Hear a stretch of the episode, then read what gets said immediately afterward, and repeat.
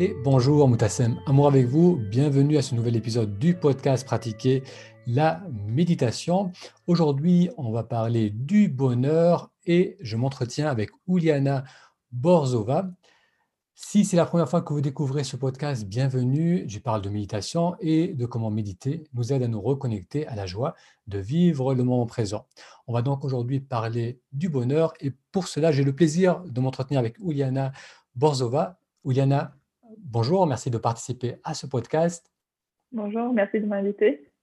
Alors, tu es psychologue cognitiviste. Euh, tu t'es spécialisé en neuropsychologie. Tu es d'origine ukrainienne. Ça va faire bientôt maintenant 10 ans que tu travailles, tu pratiques en France et tu t'intéresses de très près au fonctionnement du cerveau. Tu as une chaîne sur YouTube où tu expliques comment mieux comprendre le cerveau nous aide à mieux vivre. Ta chaîne YouTube s'appelle Dans le cerveau d'une psy, Uliana Borzova. Tout à fait. Alors, Uliana, avant de commencer à parler du bonheur, donc à définir ce qu'est le bonheur et voir comment l'optimiser, qu'est-ce qu'on peut faire pour augmenter notre bonheur, est-ce que tu peux nous parler de ton parcours personnel et surtout professionnel? Qu'est-ce qui t'a, toi, amené à devenir psychologue? Hmm. Bien sûr. Donc, euh, j'ai, comme tu as dit, ça fait déjà dix ans euh, que je suis dans le monde de psychologie. Et donc, du coup, la découverte, je l'ai fait un peu par hasard. Euh, avant de venir en France, je devais faire un choix.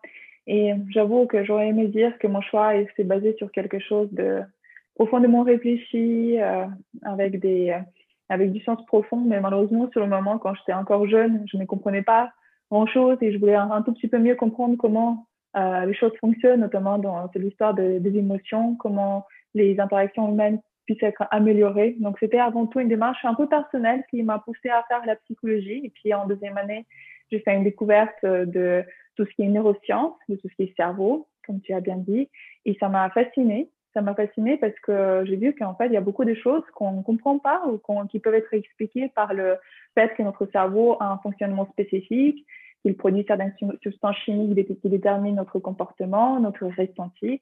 Et du coup, à partir de ce moment-là, je me suis dit, ah, c'est vraiment quelque chose qui, qui, pourrait être vraiment intéressant pour moi d'apprendre, mais aussi après de partager avec les gens pour qu'ils puissent euh, voir les choses de manière plus simple, plus, euh, pour que les relations puissent être plus fluides. Et euh, du coup, effectivement, à un moment donné, bien sûr, il y a cette envie d'aider, de partager, de transmettre qui est apparue et qui m'a motivée de poursuivre, de finir mes études et de m'installer en libéral. Donc, depuis cinq ans, je travaille en libéral sur Lyon. Très bien. Et est-ce que toi, cette, euh, plus tu comprenais comment le cerveau fonctionnait, est-ce que tu as pu voir que, ça t'aidait dans ton quotidien, dans ta façon de, gérer peut-être le stress ou, les choix du quotidien? Hmm. Alors, la réponse est oui et non, parce que c'est pas parce qu'on sait qu'on applique forcément ce savoir. Hein. Hmm. Euh, par exemple, je tombe souvent dans tous les pièges que notre cerveau il possède, comme par exemple l'adaptation hédonique qui fait qu'on s'habitue à tout ce qu'on a et à un moment donné, euh, on cherche toujours quelque chose de plus, d'aller plus loin, etc. Après, je dois dire que oui, ça m'a un tout petit peu aidé quand même au quotidien parce que ça me permet pas forcément d'éviter des moments où euh, je tombe dans certains pièges du cerveau ou que je peux être triste, frustrée, avoir la peur, etc. Mais ça me permet au moment où ça m'arrive d'être plus conscient de ce qui se passe pour moi, d'avoir plus la facilité à identifier ce qui m'a amené à être là où je suis.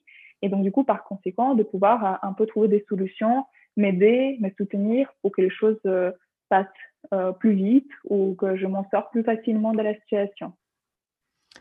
D'accord, donc il y a une il y a une prise, il y a comme une prise de conscience qui fait que tu, tu vas moins loin dans, le, dans un processus de temps de stress ou de, ou de perte dans les ça, soucis. Ça permet de réguler l'intensité de ce qu'on vit mmh. par la connaissance qu'on a, par exemple, effectivement, comment marche le cerveau, mais aussi ce qu'on peut faire dans ces moments pour gérer de manière saine les émotions sans lutter contre, sans essayer de les supprimer tout de suite ou de rajouter des couches supplémentaires avec des pensées en mode ah j'ai pas les droits, c'est pas bien, il faut que j'arrête d'être comme ça.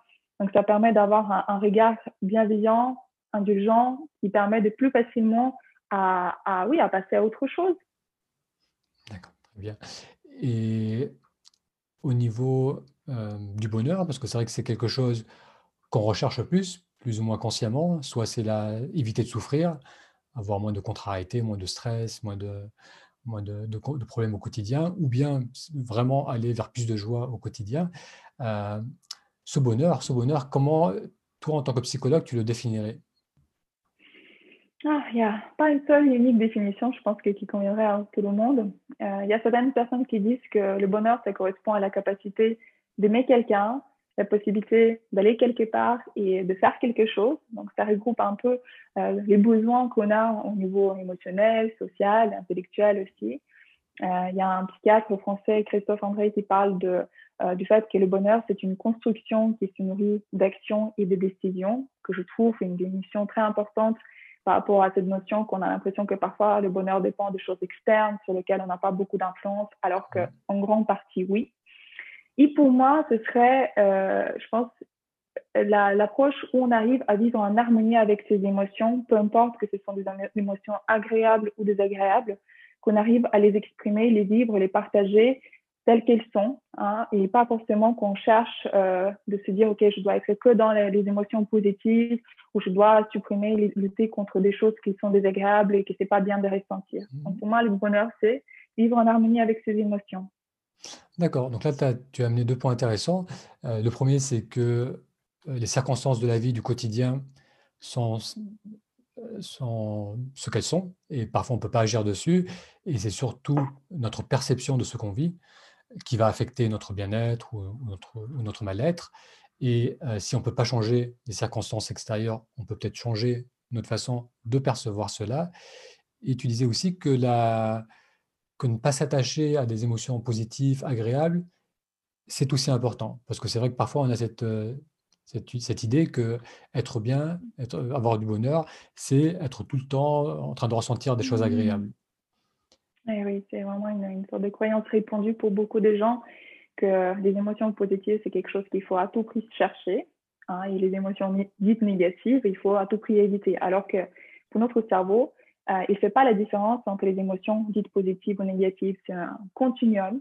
C'est juste qu'il y a certaines émotions qui sont agréables et d'autres sont désagréables à ressentir. Mais en fait, l'émotion, derrière une émotion, n'importe quelle émotion, il y a toujours un message important qu'elle essaie de nous communiquer. Et souvent, c'est un message positif, même si ça, se, ça passe euh, par les ressentis désagréables, quand le cœur bat, on, a, on, a, on transpire ou d'autres choses qui se passent au niveau des sensations dans le corps. Donc, du coup, effectivement, c'est bien important de garder à l'esprit que le message positif de chaque émotion, il est présent, c'est juste qu'on n'entend pas toujours euh, rapidement ces messages. Donc, euh, ce n'est pas la question de, de l'attitude positive tout le temps qu'il faut viser.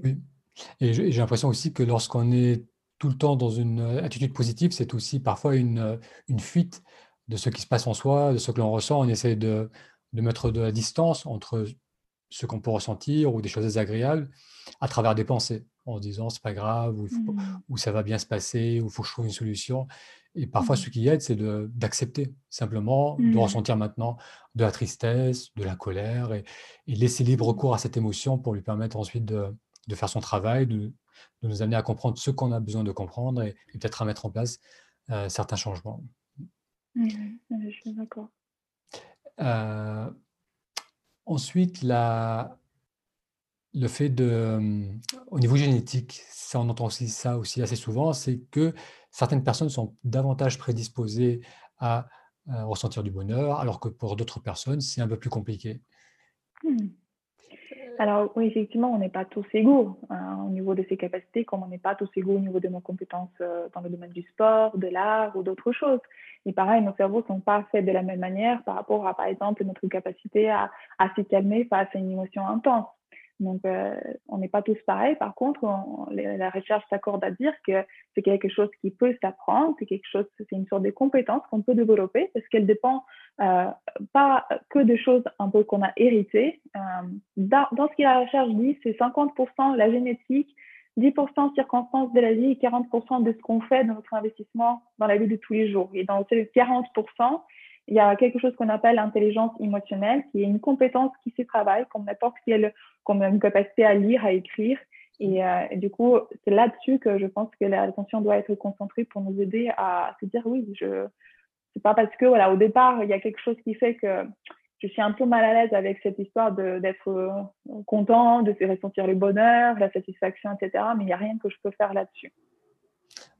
Et comment on peut développer cette euh, intelligence émotionnelle? Est-ce qu'il y a quelques réflexions à avoir ou quelques exercices qui vont avoir un, levier assez efficace pour rapidement comprendre qu'est-ce que c'est, comment, où est-ce qu'on se trouve par rapport à cette intelligence émotionnelle et comment faire pour l'améliorer?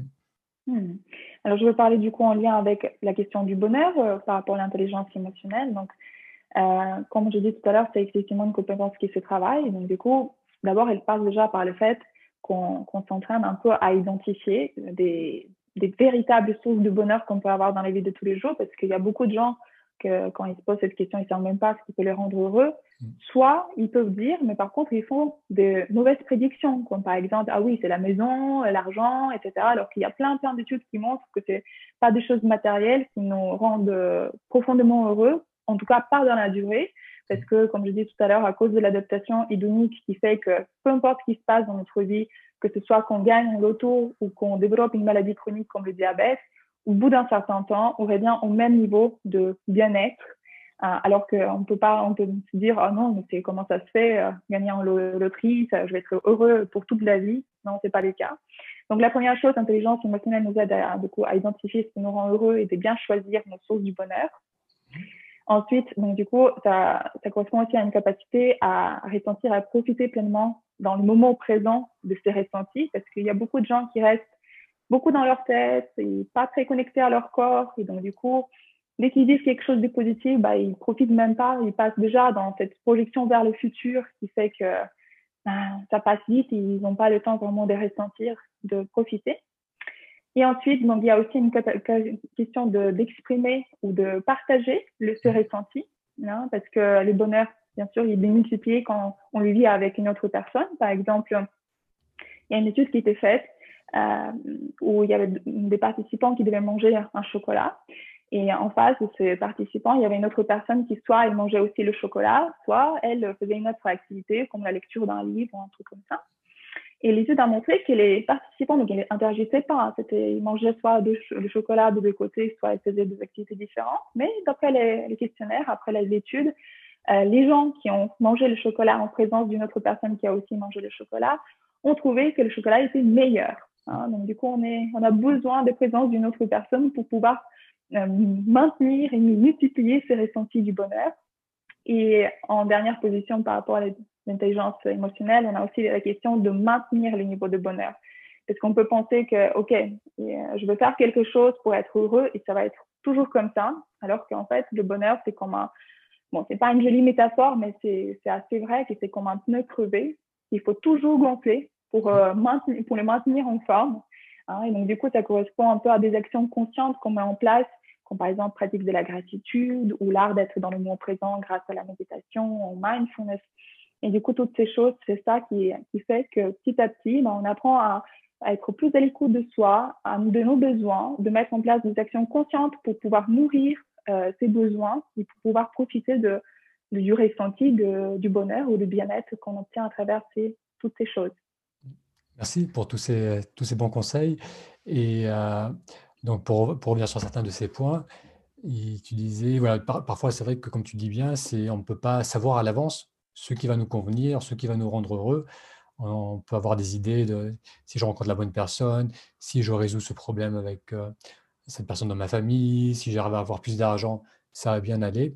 Et ensuite, on arrive à ce point-là et on, réalise que Peut-être qu'on va être bien pendant 2-3 jours et après, on va à nouveau repartir dans, dans notre même état général.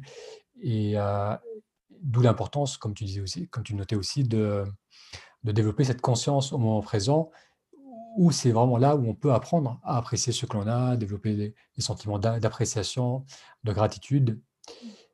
Et, euh, Très bien. Alors, et donc ensuite, tu disais le quatrième point, c'était quoi déjà Tu disais, c'était? Alors, le quatrième point, c'est maintenir le niveau de bonheur par des actions, du coup, par, par les actions conscientes qu'on met en place qui nous aident à nous sentir bien, profondément bien, et pas juste de manière passagère parce qu'on s'est acheté une nouvelle robe ou on a voilà, une autre possession matérielle avec laquelle on essaie de remplir.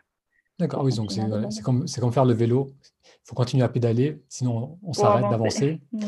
Et, euh, et oui, c'est vrai que ça rejoint aussi un peu la, le cheminement vers plus de présence, donc, notamment à travers la, méditation. On n'est jamais vraiment complètement stable. C'est-à-dire si, si on se perd dans les pensées, à nouveau, on va avoir des émotions, à nouveau, on va avoir de, l'inquiétude. Ce retour dans le présent, il faut le renourrir constamment, au quotidien, être attentif à ça. Et c'est vrai que c'est quelque chose qui, c'est pas un, but qu'on atteint et on se dit, ça y est, mmh. maintenant je suis dans le présent, maintenant je suis heureux, j'ai plus rien, j'ai plus, plus à m'en inquiéter. La réalité, c'est quelque chose qui se, qui se nourrit au quotidien. quelle serait le, la plus grande erreur que les gens peuvent faire par rapport à l'art ou la, la, la, fausse idée ou la fausse croyance qu'on peut avoir par rapport au fonctionnement du cerveau? En lien avec le bonheur, j'imagine. Oui, en lien avec le bonheur ou, même d'un point de vue plus général. Hmm. fausse croyance sur le cerveau. Attends, laisse-moi réfléchir. Que peut-être que qu'il y a beaucoup de choses qui ne dépendent pas de nous, qu'il y a beaucoup de choses qui sont extérieures à notre capacité d'agir ou d'influencer les choses, qu'il y a comme une sorte de boîte noire dans laquelle les choses se passent et puis on subit les conséquences de ce qui s'est passé dans cette boîte noire qui est notre cerveau. Euh, donc je dirais que le cerveau, le fonctionnement du cerveau, c'est quelque chose qu'on peut maintenant avec toutes les, toutes les informations qui existent sur Internet, toutes les formations en ligne qui sont disponibles et qui sont faites par des gens euh, compétents va nous permettre d'appréhender cette boîte noire de manière différente et de voir que euh, même si d'après les études, c'est 40% de que le bonheur dépend de, nos actions, etc., pour moi, je dirais que c'est beaucoup plus. Hein. et je vois dans la vie de tous les jours avec certains patients que peu importe d'où on part, peu importe quel, euh, quel euh, terrain génétique on a, dans quel contexte on a grandi, quelle enfance on a eu, ce que la personne choisit, décide et de faire dans la vie de tous les jours, c'est ça qui détermine un peu comment sa vie va être et donc là-dessus, elle a beaucoup plus de marge d'action qu'elle ne le pense. Mmh. Oui, ça c'est encourageant parce que c'est vrai que j'ai l'impression que beaucoup de personnes ont cette peur de, de reproduire les mêmes erreurs du passé.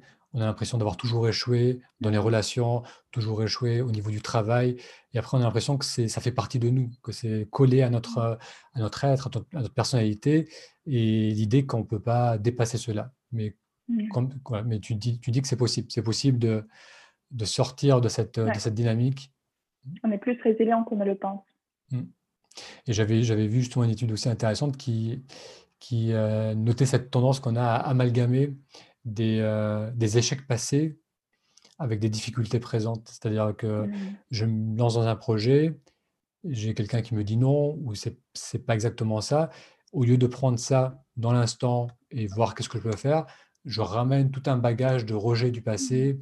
Euh, mmh. toutes les fois qu'on m'a dit non, et j'ai l'impression d'être, euh, de ne pas être à la hauteur, de jamais pouvoir réussir. Et je sais que le travail de, méditation aide, mais comprendre peut-être aussi ces, mécanismes va nous aider à, réaliser que c'est pas parce qu'on a toujours vécu qu'on a vécu ça dans le passé à plusieurs reprises que on est condamné à reproduire ces comportements.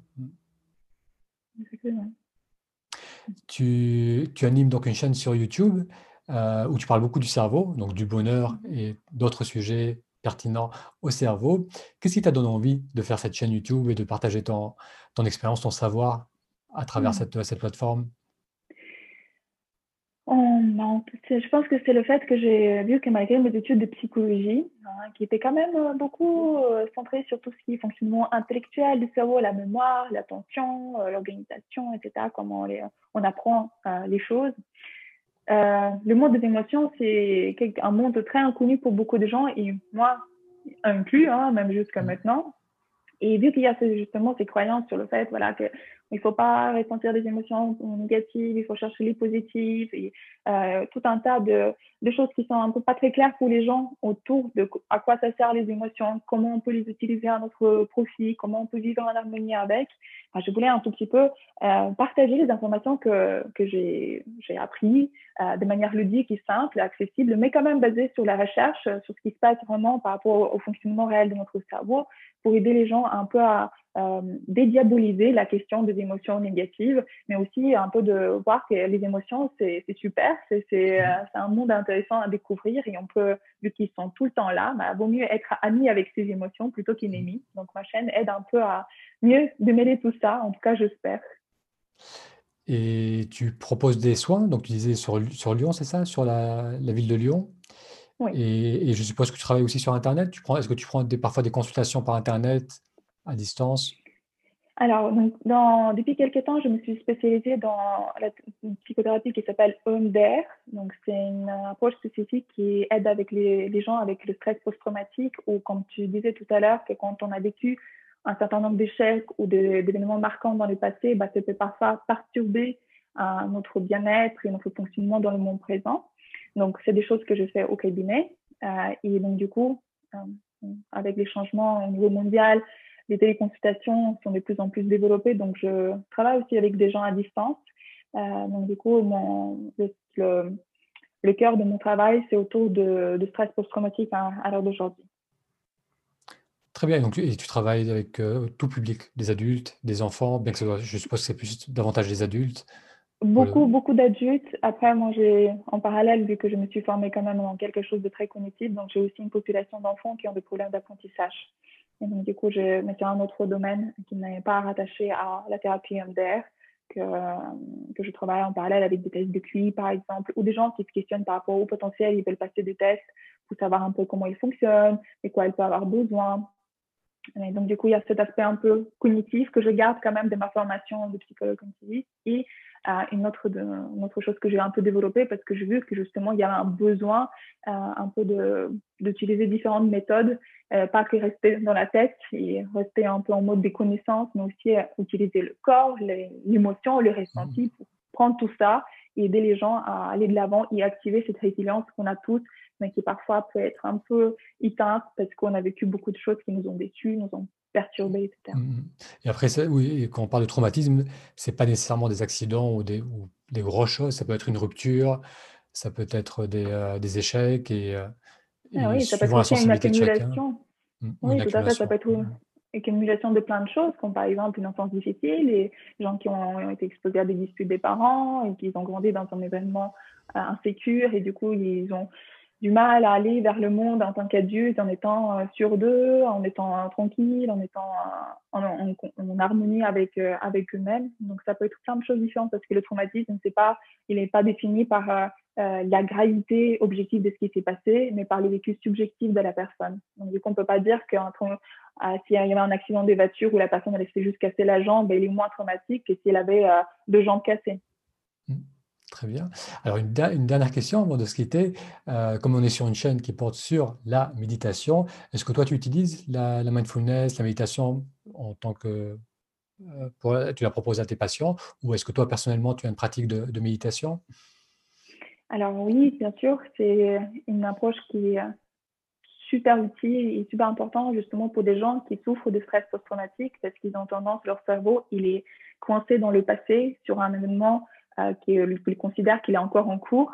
Et donc, du coup, la méditation de conscience est un outil très précieux pour euh, aider les gens à, ramener leur attention, leur corps, leur esprit, leur conscience à cet instant présent où ils peuvent se sentir en sécurité, où ils sont en contact avec leur, euh, leur, leur partie adulte qui, qui gère les choses, qui, qui a des solutions, qui peut voilà, s'en sortir des choses difficiles. Donc, moi, j'utilise en ce moment euh, il y avait une période où je, faisais beaucoup de méditation. Maintenant, je sens qu'il y a comme quelque chose qui, euh, qui s'est posé et que ces moments de présence euh, dans, dans les maintenant, ils arrivent à, à, être plus naturellement là sans que j'aille vraiment à coller mon cerveau à chaque fois. Après, ça dépend des jours, bien sûr. Il y a des moments où le cerveau part mmh. comme un petit singe dans la cage dans toutes les directions. Mais donc, du coup, il y a quelque chose qui a évolué pour moi. Peut-être euh, ça va revenir, la pratique euh, quotidienne, peut-être pas. Mais c'est un outil super important, utile et intéressant dans la thérapie ou pour le bien-être personnel. Très bien. Merci beaucoup, Juliana. Je mettrai en lien euh, ta chaîne YouTube. je suppose que tu as un site où les gens peuvent te contacter s'ils veulent travailler avec toi. Tout à fait, c'est www.julianaborzova.com. Parfait, donc je communiquerai tous ces liens sur la page de cet épisode. Un grand merci d'avoir partagé ton expérience, ton savoir et je te dis à très bientôt. Merci beaucoup, à bientôt.